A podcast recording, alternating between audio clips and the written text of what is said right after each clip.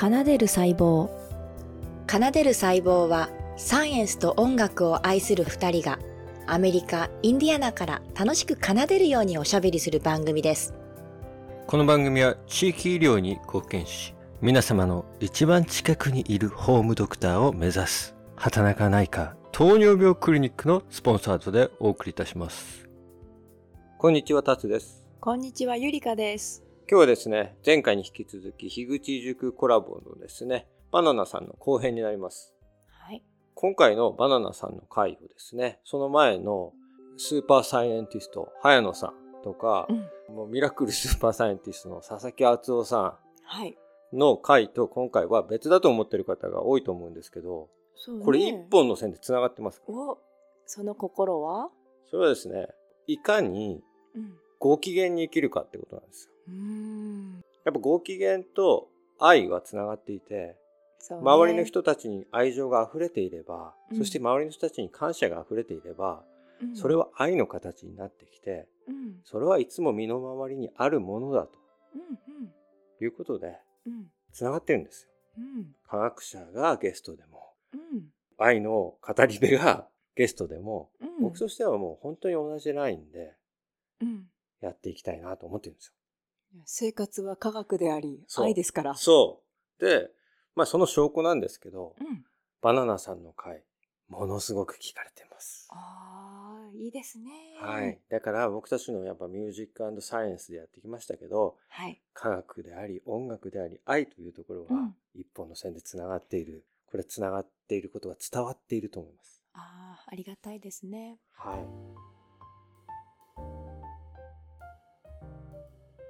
で、僕、ちょっと、ここでね、科学系ポッドキャストのすごいつながりの中で、レンさんにゲスト来てもらったじゃないですか。はいレンさん。あの時、うん。僕、レンさんと二人で、うん。姉妹のポッドキャストのパクリを全力でやらせてもらったんですよ。若かった頃ねタツさんね。うん。科学兄弟うん。のうん。ファビュラス細胞っていうのをやりました。面白かったです。はい。レンお兄様とですね、うん。私は二人で。うんお慕い申し上げている科学とか音楽についてをお話しさせていただいたんですけど、うん。姉妹の肩書きってご存知です？えわからない。常に美しい人だと思ってたから肩書き？肩書き？はい。フェビュラリスト。ファビュラ、ファビュラ。あファビュラリスト。あのね、加納姉妹の肩書きは、かつてはトータルビューティーアドバイザー、トータルライフアドバイザー、ライフスタイルアドバイザーを受賞していたが、現在はセレブリティライフスタイルプロデューサーになってます。はいで僕、尊敬を込めて、これってね、まあ、アメリカ来て思うんだけど、こういう肩書きって名乗ったもん勝ちだと思うんですよ。はい例えば全米ナンバーワンがついてるものいっぱいあるじゃないですか。うんあれってもう誰がな全米ナンバーワン言ってもいいっていう全全米ナンバーワンっていうのはあなたの思う全米ナンバーワンでしょっていう空気があるじゃないですか。自由に言えるのと一緒でこれ僕ねあの加納姉妹に尊敬を込めて、まあうん。パクっちゃおうかなと思ってて、うん。うんあタツさんの肩書きを？セレブリティライフスタイルプロデューサー SLP ですねこれ。SLP、はい、だから僕もサイエンスライフスタイルプロデューサーになろうかなと思いまして。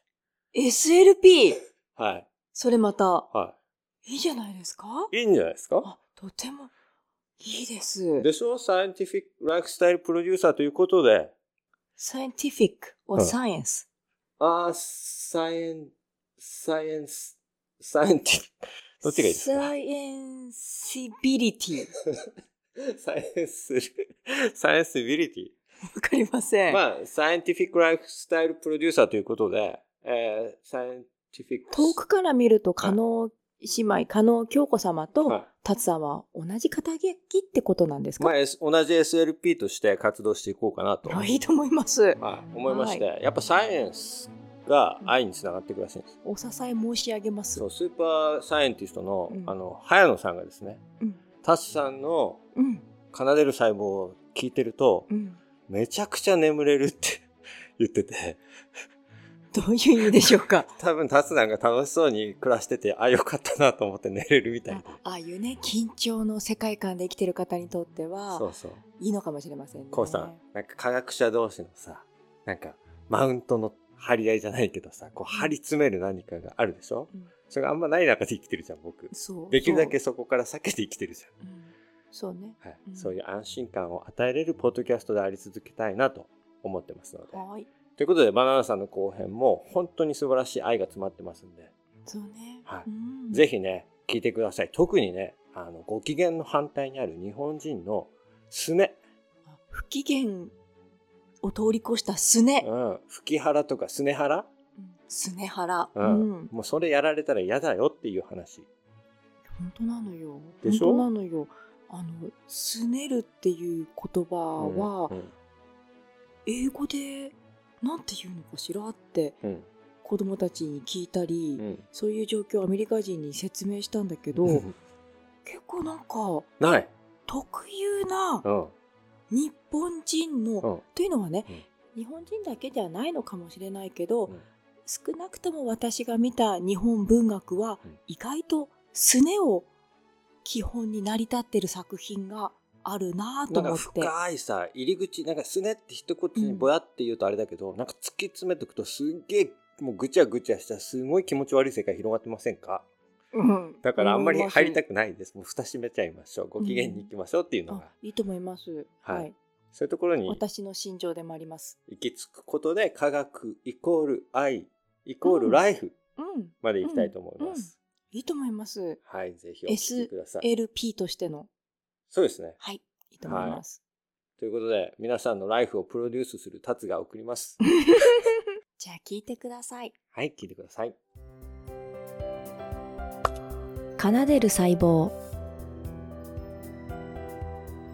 あ他ないですからあんまり そうそういやいやいやいやいやいや。はい僕が人生成功してるとしたら多分理由はそこですえー、素敵。なんて素敵なの。出会って人生変わりました？そうですね。僕と妻の結婚っていうのはお互い大学院生だったんですね。大学4年生卒業して仲間たちは就職してって修士っていうのに入って博士課程に進むとまたさらに3年なんですけどそこで、まあ大学1年生2年生ぐらいから付き合ってはいたんですけどあ、結構5年5年ぐらい付き合ってて結婚したいなと思ってあの親とか先生とかに言いに行ってまあ最初に、まあ、妻にプロポーズして「えなんで今なの?」みたいな感じで言われちゃってで普通の人だとなんか博士取ったりとかそういうのしてからだと思うんですけど僕はあの博士課程より前にもう迷いがなかったんで結婚したいなと思ってかっこいい。はい、いえいえいえ。なん、なんて言うんでしたっけえっと、結納か。結納みたいな。あ、結納。あ、結納もしたんだ。あ、結納代わりみたいな。ただの食事会なんですけど。あで、あー、なるほど。そうそう。父さんも、あの、ゆりかさんの父さんも、えっと、二人とも博士なんですけど、博士の前にかっこいい。結婚してるんで、二人とも学生結婚なんで、あ、いいんじゃないみたいな感じになって、まあ、ゆりかさんのお父さんと話話してみたいなっていうのがあって、えっと、文学者なんですけど、すごいその本とかを僕読んでて、あの、素晴らしい人だなと思ってたので、会ってみたいなとはあって、でも、なんか、もう今挨拶しに行ったら、あの、結婚っていう言葉が出てくるよって言われて、あだったらもう結婚しましょうかっていう話になって、やっぱり会ってすぐですよね。なんか、お父さんに会いに行ったら、結婚はどう考えてんだっていう話にすぐなって、で、来年ぐらいに結婚できるように進めていきたいと思いますっていう話を素敵。そうです。で、その後また1年ぐらいして、結婚して1年、ちょうど結婚式の1年後ぐらいに、えっと、長男が生まれるんですけど、そうそう。それで二人で、なんていうんですかね、交代交代で研究室と子育てをしながらなんで、なんか、赤ちゃんを背負いながら僕も妻も博士論文を書いたって感じですね。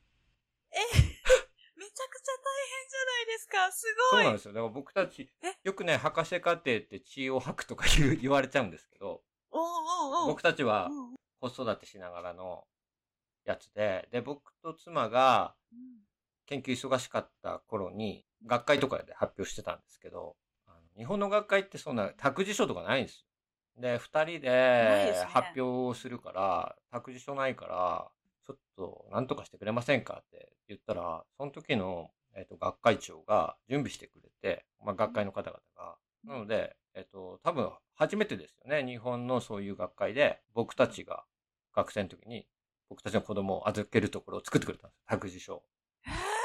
そう。だから無料で預けることができて、それで発表してみたいな感じで。僕らいなくなったらやっぱりその学会から託児所消えたっていう話で。ええ 他にいなかったのかなそうそう。もしかしたらね。うんうん。そうそう。うんうん。アメリカでも結局こっち来てからも2人で同じように学会参加して発表とかするんですけど、アメリカだともっと進んでるだろうと僕思ってたんですよ。全然なくて。で、ロサンゼルスとかでベビーシッター見つけて、例えば学会の間3泊4日とかぐらいあるんですけど、3日間預けて10万とか。やばくないですか？やばだから、それ、ええ意外と日本の方が良かったみたいなところもあるんですよね。アメリカの方進んでるみたいに言うけどね。ねはい。いや、でもそれだけお二人がやっぱ期待されてたっていうのもあったんじゃないですかね。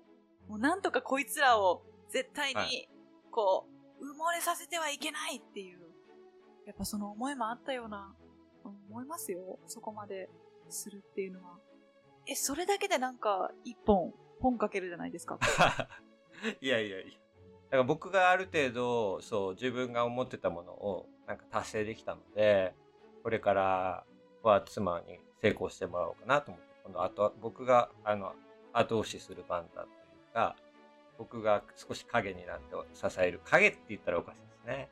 お互いに光は当たりながらやっていかなきゃいけないなとは思ってるんですけど、えー、素敵す。支え合、ほんと支え合ってる。いやいやいや。やっぱり理想だ。やっぱり理想のそんな。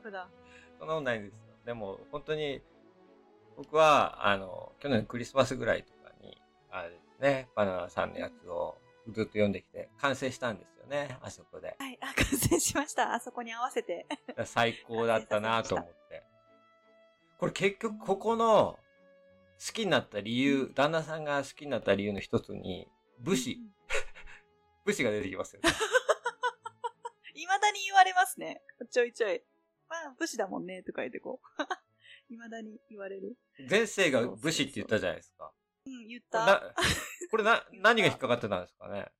うんな、なんだろう、本当何気なく言っただけで、バナナ的にはこう、なんかこう、なんかこう、腰に刀を刺してるから、は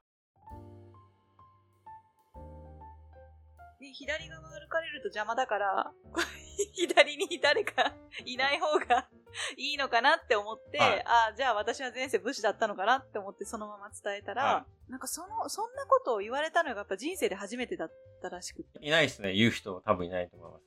あ、いやいや、いない、いないか。やっぱいないか。そう、それで衝撃を受けて、衝撃受けたって言ってましたね。ええうん。そこで衝撃を受けるところが、この切腹婚とのうまく繋がってるんですよね。ねえ、そうよね。普通引いちゃうよね。井口さんのこの、最初に言ってた効果とね、繋がってるんですよね。うん、繋がってますね。引き寄せましたね。背筋がこうゾワゾワしてぐらい、するぐらい、なんかの力をね、発揮ししてるんですよね。そうですね。ねオチも。そうなんです。バナナさんの覚悟がびっくりした。覚悟がね、樋口さんのうん。なんか思いと繋がって、なんかすごいところに行ってるんですよ。僕らのわからないところの、すごいパワーが来てるんですよね。すごいな。そう。こう、ね、宇宙、宇宙で何か繋がった気がする。宇宙レベルで。そうか。これね、あの、前世の話、うちの妻もするんですけど、ゆりかさんは、えー、前世はあの、蛇だったって言うんですね。えめちゃくちゃ蛇嫌いなんですよ。あの、蛇の。写真を撮ったカメラとか携帯があると、その携帯すら触りたくなくて、一回カメラ壊されたことがあって、うちの子供が見つけた蛇をついデジカメで写真撮ったんですよ。うんうん。そしたら、そのデジカメに蛇が映ってたのを見て、ギャーってぶん投げちゃって、バキーンと、パキーンって壊れた。そのくらい、嫌い度が本気すぎる。そのくらい嫌いなんです。で、僕は、その、あの、僕を石作りの宮津子って呼ぶんですよ。で、あなたはきっと石を作っ、石で、うん殿様とかに、他の人だったら1ヶ月かかるけど、あなたは1週間で作れとかって言われて、はい、私作りますって、作ってた人だねって言われるんですよ。プロ。元プロ。で、その作ってた中で、塀で挟まってて、死にゆく、あの、私を助けてくれたか、そこを、こう、石をずらして逃がしてくれたか、そういう運命だったとしか思えないっていう。えー、独特。僕よくわかんないです素。敵な感性ですね。何それって思ってるんですけど。素敵な感性。はいえ、でもなんか、愛おしいですね。そんな風に思ってくれてるなんかい。近い世界観ありません？これ。うん、あるあると。わかる、わかる。わかるわかる。わかるわかる。あそれ、それがもう一つの共共感ポイントでした。まさか、まさかそこ共感とは思わなかった。面白い。いやはい。よかったですね。音楽と前世うんとうん歴史とメタ認知と、そして自分が考えているところとは違うところで、向こうが興味を示してくれて、新しい自分に気づいてっていうね、めっちゃいい場面ですよね。そうですね。ありがとうございます。出会いです。出会いではいね、。すべ、てが変わりますね。これ本当にみんなにね、読んでほしいものちょっとこれ宣伝させていただいて。嬉しい。で、ちょっと次のトピック行きましょうか。えっと、はい、行きましょう。次はですね、ポッドキャスト、今やってる、えー、ポッドキャスト2つの話題に行きたいと思うんですけど、うんうん。はい。まず、アイアタ。あいやた。これど,、はいどんな経緯で始めたんですこれは、はい私が、ただ単にモグタンとポッドキャスト撮りたいって思ったんですよ。かあ まずは、ー、いい。はじめは。はい。モグ、うんうん。モグタンと話すの楽しい。なんか、これを撮りたいって、ただただ思って、はい。それで、じゃあテーマを何にしようって、ね、本人から OK も出てないのに勝手に考えていて、あの、モグタンと私の共通点、うん、樋口コンだなってなって、あの、あの、愛があるのが当たり前っていうのが、まあ、モグタンにとっても大事な言葉っていうのは知ってたので、はい。あの、それをもうタイトルにして、もう多分私たちが何を話したって、結局、最後愛に行き着くんだっていう変な確信があったので、そういうポッドキャストをやらないですかって聞いたあら、ーバナナさん側からだったんだ。そうなの。で、そしたらもう速攻はで、モグタンがイエスって、やろう。やろうってやろう。うん。もう何の迷いもなく、やろうって。すごいね、嬉しかったですね、あれね。そんな経緯で始まって、まあ、今ですね、まあとにかく喋りたいことを、お互い喋りたいことを喋って、最後、愛があるのが当たり前に行き着きゃ、それでいいっていう 形あれいいですよでやっね。てます。いや、だから、モグタンにも出てもらって、で、バナナさんにもこうやって来てもらって、モグタンはモグタンでポッドキャストコンなんですよね。うん、うん。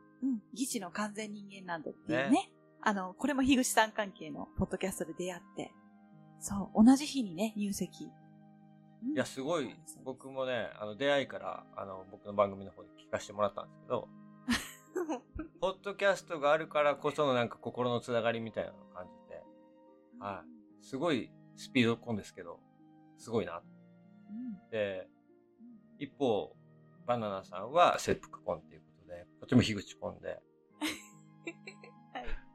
ポッドキャストで結婚した二人が送る番組っていうのも多分ないと思う絶対にないと思う。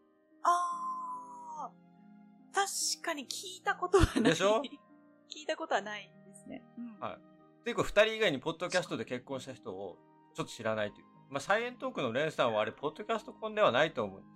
ポッドキャスト一緒にやってそのまま結婚しちゃったけど、カップルから結婚まで行ったけど。と、キンマッシュのノブちゃんは、はあの、自分のファンの方と結婚されてますよね。こうポッドキャストで発信して。なるほどね。一応それも、ポッドキャストコンチャーコン。あと、実はトッキンマッシュ内で、はその、トッキンマッシュのリスナーさん同士が結婚したとか、おうおうそんなのはあるんですね。ある。うん、そんなのはああります、あります。けど、ね、その人たちがみんな、その人たち同士でポッドキャストはしてないので。えちょっと、ポッドキャストコンどのくらいあるのかっていうのをデータ集めて、りょうさんに解析してもらおう。やだー。贅沢贅沢、優位性どう測んの？優位性は。どう測んのねぼすけさんかなやっぱ心理学的にポッドキャストで結婚する人たちの、こう心理的なうんうんうん壁をこう取り去るパあ、ワー。そっちがいいと思います。ねぼすけさんかなやっぱり。方がなんか。データがねデータがまだい。ないんだよね、多分ね。え、N の数が少なすぎますよね。そうそう なんか、大体、ポッドキャストで結婚しても、ポッドキャストコンを前に出さない人が多いから。あの、隠れて聞いてますって人が多いから。奏でる細胞、あの、堂々と聞いてますって言えないのなぜなのって思うんだけど、まあ、まあいいよ、みたいな。でも、いや、いい番組なんだけどなでも、だって福山さんのたまし、たまらじだって、あの、声を大にして、僕たまらじ国民ですっていう人少ないもんね、やっぱりね。めちゃくちゃいると思うんだよ。いや、いるいるいる。いや、私もね、初めてちょっと言っちゃったけど、はいこれからは声を大にして、ちょっと。だから、でたまらじみんです。元コーポの女です。いや、だからそしたら、もう、その福山さんのファンですらそれだったら、他のポッドキャストの人たちはやっぱり潜んでるよね、多分ね。確かに。極小やな。極小。いや、でも、そういうところがまたポッドキャストのいいところでみんなこうこそこそ聞くっていうね。うんうん。そうそう。あんちょっとアングラな感じがね、またいい。だからそこで繋がると、もう特別な関係みたいになってるんだよね、多分。うんうんうん。そうか。そうそんな二人がお送りしております。愛を届けたいということで。そうですね。で、その後の状況を聞けるわけじゃないですか、二人の。で、旦那さんは切腹婚だっていうことを知ったのはいつだったんですか？あ、知ったのは、その、プロポーズをしていただいたときに、はいあの、ノートでも書いたんですけど、こう、私が暴露したんですよね、こう。あ、これは、切腹 っていうのを、直接その場で言ったんでしたっけ？えっと、プロポーズしはて、一回、旦那が仕事に行って、帰ってきて、はい。じゃあ入籍日をいつにしようって話をしてたときに、ああ、そうだ。来たってなって。で、で、そこでバラしちゃうと誘導したみたいになるから、は話してこう、話し合っていく中で、12月25日にじゃあしようかってなったタイミングで、よっしゃーってなって、はい。実はねって そこで、キョトーンって感じですか？ドン引き、うん、あ、まあ、ドン引きですよね。もうこの、あ、お、お、お、えー？みたいな。あの、本当に、はい本当にその時言わないでくれてありがとうって言われました。その、最初から私は樋口婚をしたいんだ。切腹するんだって言われてたら、ちょっと本当僕、ちょっと怖いわって言われてて。すごいねら。後から知る、これもすごいね。旦那さん、これ読ん、全部読んだんですか？いや、うん、書いたことも言ってない。書いたことも言ってないけど、え言ってないけど、ちょっツイツイッと、ターは私のフォローしてるから、なんとなく知ってると思う。こう、なんかこう、ツイッターで私報告してるから、は夫は私のツイートをフォローしてるので、はい おそらく、はいまあ読んではないだろうけど、あ、なんかやってんな、ふーんぐらいの 感じ。えー、ちょっと、インタビューしたい。あ インタビューしたいですわ。夫寝ちゃってるからな。いやいやいやいや。今度、いや、じゃあバナナさんのいないところで、こっそり、あの、タツさんと二人で、バナナ旦那さん。でもね、それで言ったら、あ、それで言ったらこう、ちょっと話変わるんですけど、夫すごい、タツさんと話話したい話したいって言って言ってますね。え、やっぱり糖尿病のことでね。えどこで知ってるんですか？いや、私、タツさんのことめっちゃ話してて、あはいはいはいこういうポッドキャストがあって、はいあの、それこそタツさんの番組で聞いたこと、はいあの、夫糖尿病患者なんで、はいはいはい。あの、もうこれがいいんだって、タスさんがこうやって言ってる、タスさんがって言って言ったら、もう彼の中でタスさんは自分の、このもしかしたらこの病気を救ってくれるかもしれないっていう目ではい。見てて、ものすごくリスペクトをしていて、うわー、ありがたい。だから今日、そう、今日タスさんと話すんだよって言ったら、なんかすごい喜んでました。わー みたいな。なるほど。いやー、それは嬉しいです。僕もね、あのーなんとかね、あの、力になろうと思って、日々、仲間たちとみんなで頑張ってますけども、はい。というところですね。じゃあ最後に、えっと、愛について、ちょっと時間がなくなってきましたが、お話ししましょうか。はい。ポッドキャストの中でいろんな愛を語ってると思うんですけど、はい。バナナさんがこれから歩んでいきたい愛の形みたいなのがあったら教えてほしいです。やっぱり、それこそ愛があるのが当たり前っていうフレーズをぶらしたくなくて、うんやっぱり、うん。あの、そこにあるんだよっていうのを、やっぱり言い続けていきたいし、それを感じ取り続けていける自分でありたいってすごくうん。思った。それが、たとえ愛してるよとか I love you っていう言葉じゃなくても、うん。それこそ今日も話で出てきたけど、お母さんが作ったお弁当一つだったり、うん。誰かが、誰かが整えてくれた綺麗なお部屋だったり、うん。なんだろう、そういうもので、愛っていうのは、当たり前のように周りにいて、それを感じ取れるだけで、人は幸せになれるんだっていうのを、うん、こうずっと実践、実践し続けていきたいなって思いました。そうね押。し付けようとは思わないんだけどね。うんね。僕は、その自分を追い込むっていうか、ストイックに生きるってことを頑張りすぎてたせいで、自分を追い込んでしまって苦しい時期があって、で、その時にカルロスさんに会って、カルロスさんとポッドキャストをスタートさせた時に、タスさんね、自分に対する愛が足りないねって言われたんですよ。今年のテーマは、あの、1月からずっと愛で生きてるんですけど、素敵すぎる。仲間とか人とか自分への愛もあるけど、その使う言葉とかの愛も大事だなと思って、あやっぱりそのためにちょっとネガティブなあの表現する時もあるんですけど、ネガティブから必ず最後はポジティブに変えてやっていかなきゃいけないなみたいな気持ちがあって。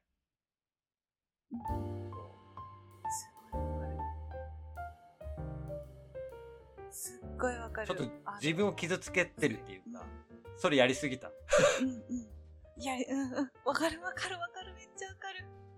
こんなに素敵な人でもそうなるんだもん。ほら、みんななるんだよ。あ、みんななると思う。なんかね、はい。みんななるのよ。でもわかる。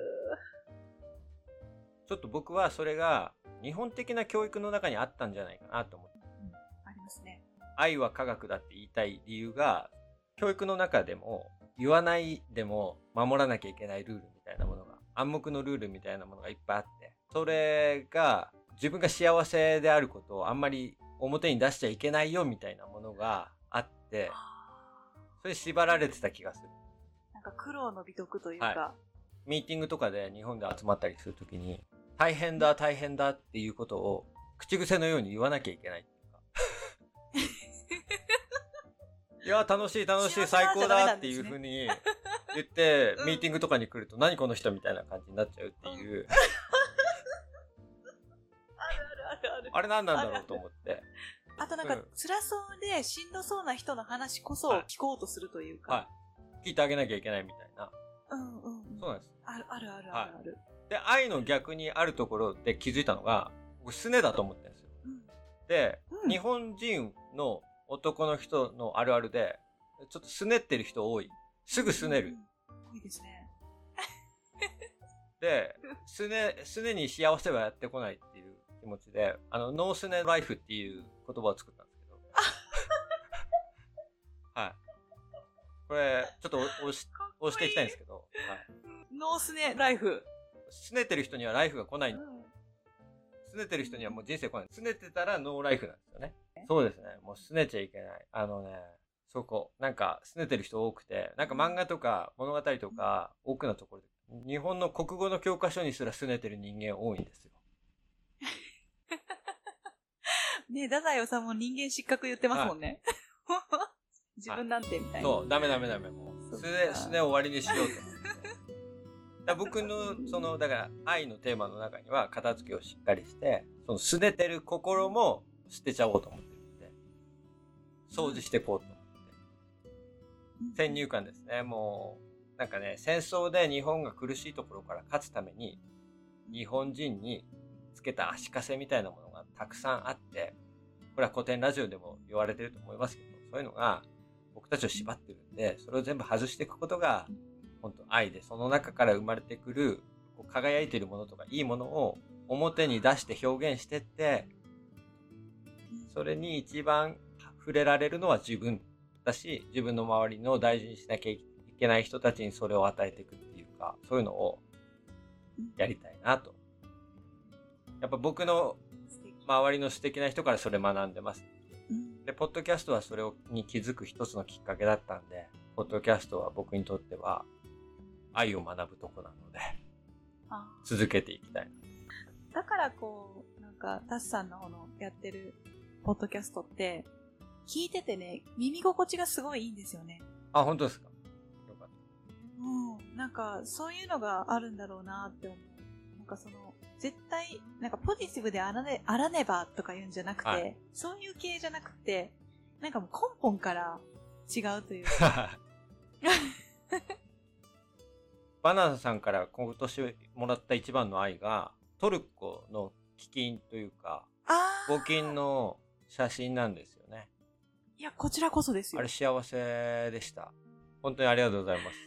いや、もうこちらこそおかげでいい場所に行けて、いい経験ができました。あれね、僕ね、あの、寄付なんかうまくできないかなと思ったんですけど、あの時に思い立ってやって、すごいいろんなところに寄付した結果、ちょうど今、様々なところから、毎週のように、次の募金を催促するメールがですね、来るんですよ。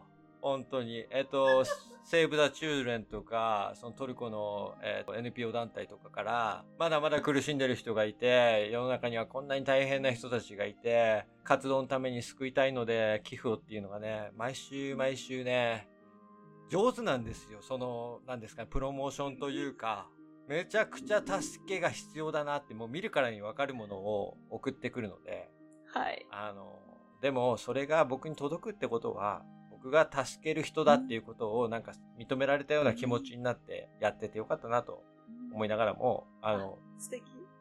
ちょっとずつそっちに寄付してて、その、それを言い訳にするとあれなんですけど、えっ、と、完全人間ランドの方のスポンサーが止まってます。はい。それ、あさ、それは、それはもう、尊い。尊いわ。もう私はこの事実を寄付したい。いやいやいや、ダッサ今こうです。そういう感じなので、なんということだ。みんなこの事実を知ってくれ。あの、あーまあその器なんですね。いやいやいや、そういう意味でね、あの、ポッドキャストを介して、えーバナナさんとも、あの、愛のやりとりやりとりができて、モングさんともね、愛のやりとりができて、リスナーさんはいも多いんですけど、やっぱポッドキャスター同士のね、心を開いて、裸の感じで語り合う関係の樋口塾ってすごいなっていう意味で、あ樋口さんへの愛で最後締めくくりたいと思いますー。はい。はい。もう、樋口さん大好きです。シンプルになっちゃった。あ、よかった。ちょっとね、はい。また番組に来ていただいて、また話してもらう機会も作りたいと思う。もうぜひぜひもう、すごく話して、話していてめちゃくちゃ楽しかったです。もっと話したい。よかったです。宣伝したいことあったら最後にどうぞ。そうですね、あの、愛愛があるのが当たり前という、モグタンと二人でやっている番組と、あと、塚縄さんですね。同じく、樋口塾でやってる塚縄さんとやっている、ポッドキャスト夜明けまでっていう、この二つの番組、ぜひあの、語り忘れていただけたた。ら嬉しいです。鹿の間さんごめん。鹿の間さんのことをここでめっちゃ盛り上げて、鹿の間さん最高っていう話をね、する予定だったんですけどね。忘れてましたね、完全に。それじゃあま、はい。ま、また今度。鹿の間さんっていう素晴らしいポッドキャスターはい。兼研究者なんですよ。はい本当に。そうなんです。彼は素晴らしいんです。科学にも愛があるし、音楽にも愛があるし、ポッドキャストへの愛もすごくあって、ゆくちさんへの愛もすごいっていうね。やばい。ということで、いやはい。ー、今回は樋口塾から、えーバナナさんに来ていただきました。本当にありがとうございました。はい。いや、こちらこそ読んでいただいてありがとうございます。最高でした。皆さんにね、はい、愛が届きますように、じゃあ、得意のセリフで終わらせますか。愛があるのが、なんかいろいろあったね。当たり前。ありがとうございました。もうめっちゃ良かった。ありがとうございました。すごい楽しかったです。奏でる細胞